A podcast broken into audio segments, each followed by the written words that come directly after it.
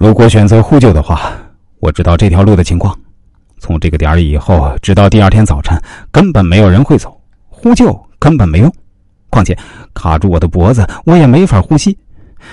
想来想去，我决定还是保住性命再说，不然恐怕像那几个女人一样死的不明不白。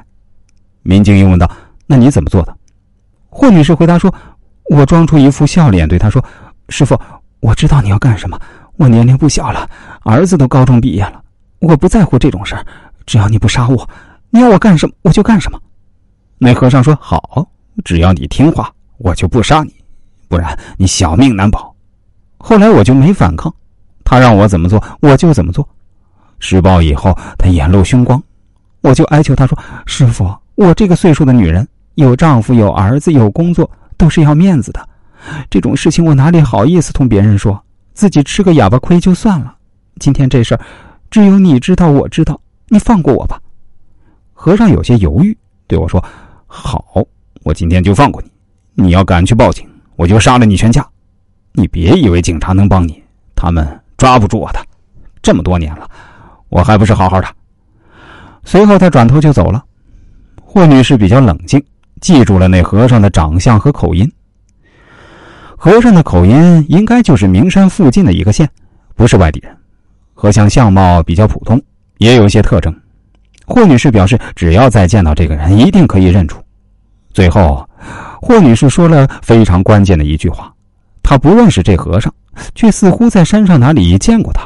此人应该就是在山上生活，并不是外来的流窜歹徒。另外，霍女士认为，这歹徒无论是不是和尚，显然对寺庙非常熟悉，言谈举止很像那么回事儿如果他不像一个僧人，社会经验丰富的霍女士也不会被他骗了。霍女士认为，此人很可能同寺庙有关系，或者就是真的僧人。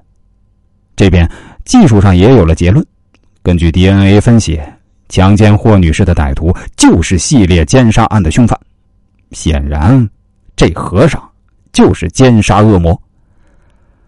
霍女士提供的这些情报极有价值，警方将这两个月走访的线索综合起来，顿时发现一个重大嫌疑人。